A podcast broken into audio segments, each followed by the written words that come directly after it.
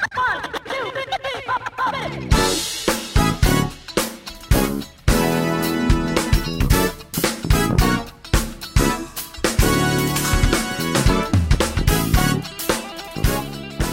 Jazzrock TV ist wieder da, auch im neuen Jahr 2010. Herzlich willkommen zur ersten Folge im Januar. Wir sind alle gut ins neue Jahr gerutscht, oder? Ja, wie immer. Wie immer. Ganz in Ruhe, viel essen, viel trinken, wie das ist. Genau. Und wir haben noch ein bisschen was aufzuholen vom letzten Jahr. Da waren ja noch einige äh, Konzertbesuche von uns, äh, die wir euch noch zeigen wollten. Und heute fangen wir an mit äh, Jeff Lorber. Jeff Lorber Fusion heißt die Band genau genommen und die haben gespielt in unserem allseits beliebten äh, alten Pfandhaus in Köln. Und wir waren da am äh, 28. November bereits und haben auch die Gelegenheit gehabt, wenn auch sehr spät, ich glaube nachts eins, es halb zwei, spät, ja, ja. nachdem die Band eine genüsslich eine riesen Ich war noch Fischplatte nicht ganz eingeschlafen, aber Genau. Sie hing schon in den Seilen. Also Drummer Tony Moore äh, hatte die Augen schon zu, glaube ich. Aber am Nebentisch war Jeff Lorber dann äh, nach dem Essen bereit, noch ein paar Fragen zu beantworten. Daraus dann hinterher auch äh, nachher noch ein paar Ausschnitte. So, aber jetzt fangen wir erstmal an mit einem wunderbaren Song, von dem wir jetzt im Moment gar nicht wissen, wie er heißt. Wenn es uns nochmal einfällt, blenden wir es ein. Ansonsten jetzt erstmal viel Spaß mit Jeff Lorber Fusion live.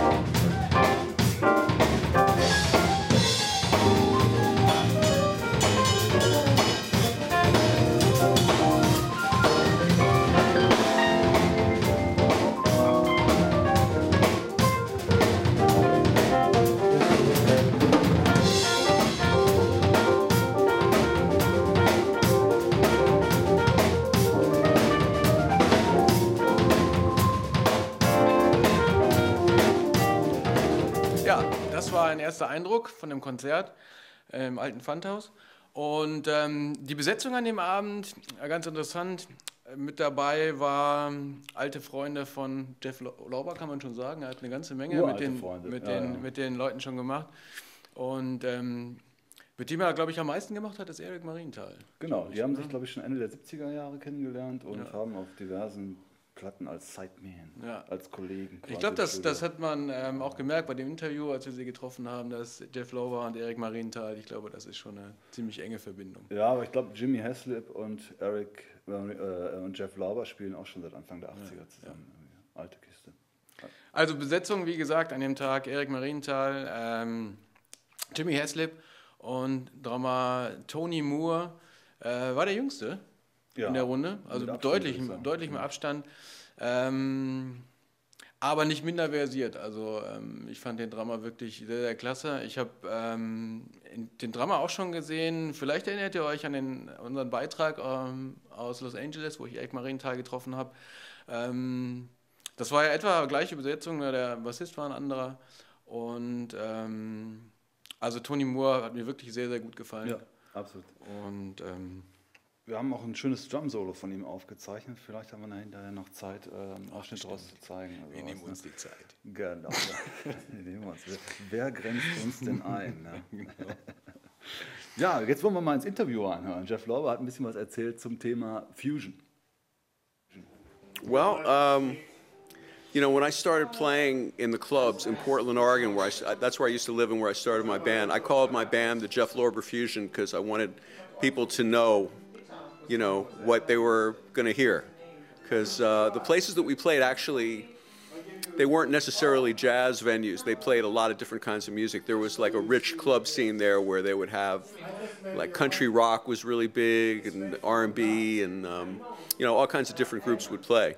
So, so really, I call my my band the Jeff Lorber Fusion just to kind of let people know that um, you know this is what you're going to hear. So if you like it, that would be great. But if you don't like it, you know, maybe maybe you you know you might not dig that kind of music if that's what you don't like or whatever. But um, anyway, but you know, and then at, at, a, at a certain point, fusion sort of fell out of fashion a little bit. I think there were too many people doing too much fusion music and sort of got a bad reputation maybe just from overexposure or, or over too many people jumping on the bandwagon and not making good music. But you know, now I think it kind of has kind of a cool connotation again. So my next record actually is going to be a Jeff Lorber fusion album. It's going to be with this band, and uh, we're hopefully we're going to get started uh, next month. And um, I, you know, I don't know how long it's going to take exactly, but um, you know, we're really excited about it. We're really, you know, you, you know, we really want to bring back that spirit of creativity and innovation and um, you know really inventive uh, exciting music that, that's funky and that's melodic and that has great improvisation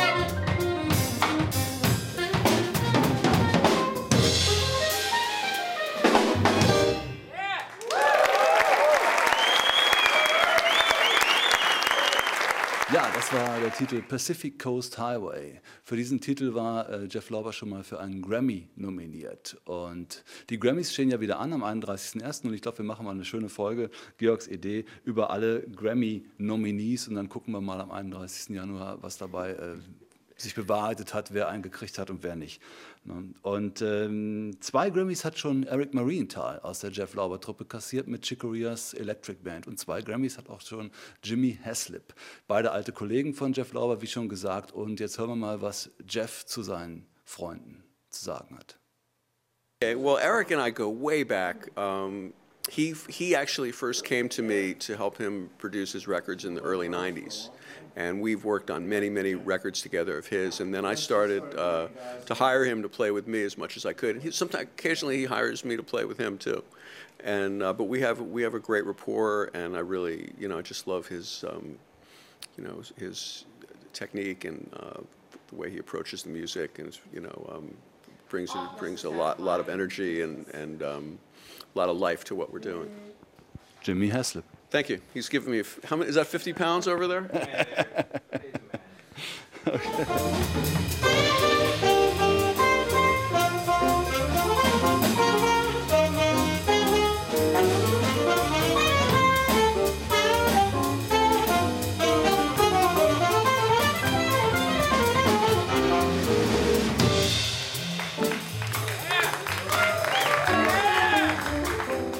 Well, you know, Jimmy and I, um, we, we met years ago. Uh, he actually played on Kenny G's first album that I produced, but we just sort of became reacquainted just relatively recently, maybe about a year and a half, two years ago. We uh, actually, Eric brought us together to, to do a little tour in, in Russia, and we sort of really hit it off. And since then, we've been working a lot together in the studio, actually, uh, doing co productions of a couple different artists. and um, and I've had a chance to really help him out on some things that he's working on, and vice versa. And then, you know, um, and then we've had we've had a chance. We're we're hoping to uh, on this on this Jeff Lorber fusion record. We're going to make Jimmy's going to hopefully co-write and co-produce that album too. So that should be really fun. Yeah, he's obviously a virtuoso player, and you know, and he, you know, great sound on the bass and really solid uh, foundation for the music.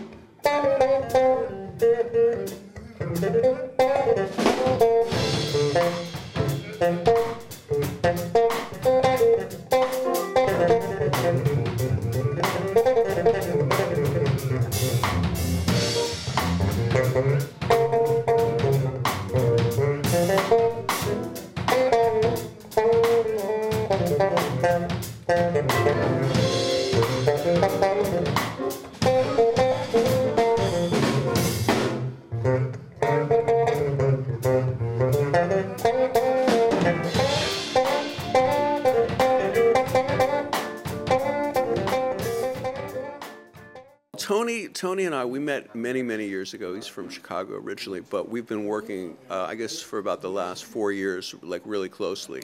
And we work together very, very closely in the studio too. He comes over all the time, and and we actually collaborate a lot. I mean, besides musically collaborate, we also collaborate. Um, we're working, you know, as far as recording and getting a drum sound. Like getting a drum sound in the studio is sort of, um, uh, it's a real art you know, like a Fender Rhodes, you just plug it in and you play. It's pretty easy. A bass, it's pretty much the same thing. Saxophone is easy because, uh, you know, you just put a microphone in front of it and you record it. It's pretty, it's pretty basic.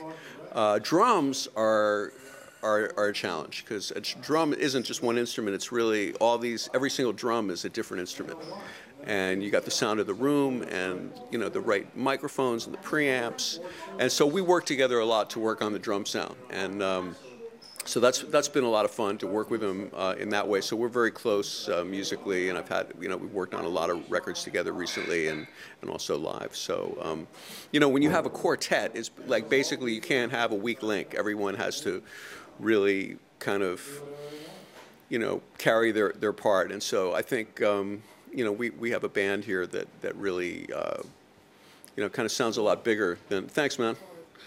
Wow.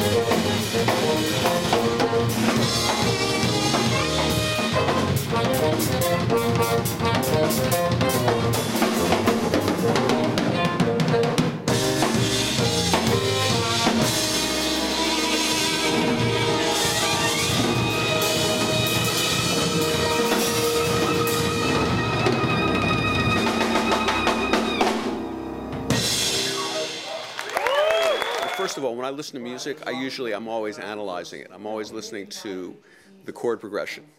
And I'm always trying to learn, you know, like, wow, do I like that? And if I do like it, why do I like it? Like, what is it about those harmonic relationships that turn me on?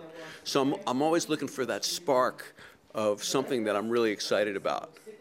And, um, and it can come from anywhere. But once I have that, like, wow, I really like that beat or that tempo or that sound or that approach. I mean, it could come from anywhere. It could come from listening to an old James Brown record, or it could be, come from listening to Col- Coltrane, or it could just be listening to some ad that you saw on TV. You hear something that, like, wow, that's really cool. What is that? I want to like follow that up and and see what that is, and then like maybe combine it with some other ideas and make something new out of it.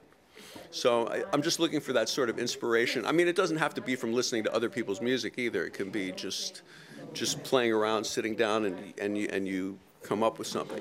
But basically, that's that's what it starts with. Just some kind of concept of of. Um, I mean, it's it comes from somewhere. Just the basic kind of germ of an idea of like of a direction, you know, ballad or up tempo or Latin or funky or jazzy or you know swing or it could be anything but you, you have like a basic kind of concept in your mind of I, I want to do something like like this that, that goes in this direction. And then um, and then basically and then in my studio I, I when I'm writing I have um, like a notebook with it's just music paper and I usually write down with a pen I just come up with some well, first maybe I'll put I'll put program a little beat or just even a click, and I'll start playing the Rhodes or a, a Rhodes sound on a keyboard or the real Rhodes, and I'll come up with either a bass line or some chords or a melody. You know, you, you never know what it's going to be, but you kind of get that basic core concept of what the song's going to be, and then and then after that, it's it's it's then it's easier in terms of you, you know you have like sort of a toolkit that kicks in of how to, to arrange and how to develop ideas and, and how to take things from point A to point B to point C. And um, you know that well the thing that's so great about music it's it's sort of unlimited in terms of uh, possibilities. It can be simple, it can be big, it can be small, it can be loud, soft, quiet, funky, whatever. You know, it, it can kind of go in any direction, and that's what makes it so much fun.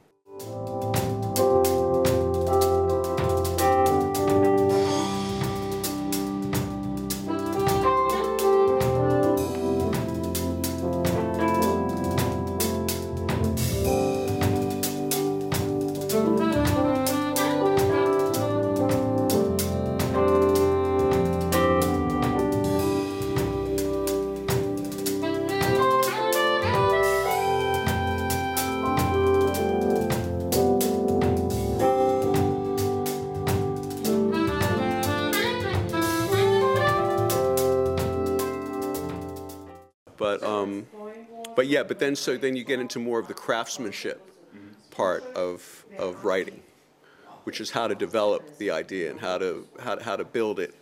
And um, I think a great a great song that the way I look at it is, um, you know, there's all these different elements. There's melody, there's form, there's chords, there's rhythm, and there's orchestration. Those are like some of the main ones. And they all have to interact in a really cool way. And when when it's when it's sa- satisfying or successful, it's it's kind of like like a meter like pointing into the red, and then you know you got something that that's really good, and you can just feel it that all those ingredients all add up to something good. And sometimes it doesn't. Sometimes you don't make it. But then even even in those cases, like I've had some cases like that where I've really like worked on something, and I've kind of man, I've, I've worked on it really hard, and I think that it's cool, but I'm not really satisfied with it. It's not really quite that as good as it should be. But then sometimes you bring a friend in to work with you on it, and they can give you that like missing piece of the puzzle. Like uh, one one thing that I really remember clearly is um, uh, on my He Had a Hat album. There's a song called Hudson.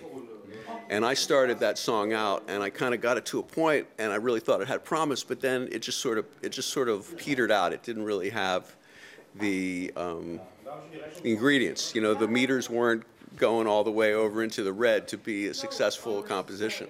So Bobby Colomby, who is my co-writer and um, uh, producer on that record, he he immediately had an idea of of like another section to add to it, which was kind of it sounded a little bit like Coltrane's Naima or something like that. I forget exactly what it was, but it had a little bit of a Coltrane kind of feeling to it, and it was perfect. And that that's and that solved the problem, you know. So like I, I had something that, that was it was interesting, but it wasn't making it, and he added like the piece of the puzzle that was missing, and then all of a sudden we had something really good that was really, I mean, it's not only. Um, you know, we put it on the album, but I've, I've performed it a lot since then. You know, like if you if you have a song that makes it to the album and then also it's good enough that you want to perform it live, then it's it's a pretty successful piece of music.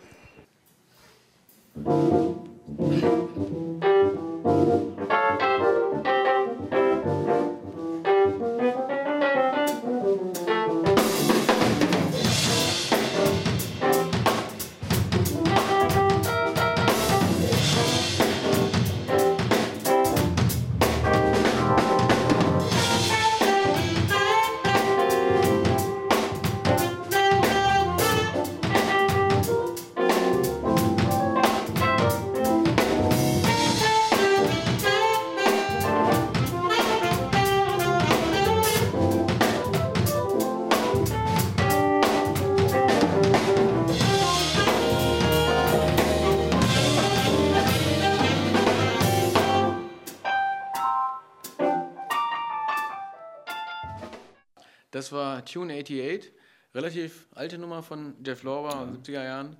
Ähm, aber ich glaube, es ist ein ganz gutes Beispiel für den Stil von Jeff Lorber und seine, Absolut, seine ja. Richtung. Und ähm, wie man im Pfandhaus gesehen hat, die Nummer funktioniert heute noch genauso wie damals und ist immer noch genauso knackig wie damals, wie ich finde. Ja, absolut. Es ist auch bei, bei Jeff Lorber ist ein ähnliches Phänomen wie Bob James. Also manche sagen, Bob James und Jeff Lorber, die sind ein bisschen zu sehr in der Smooth-Ecke zu Hause, zu soft.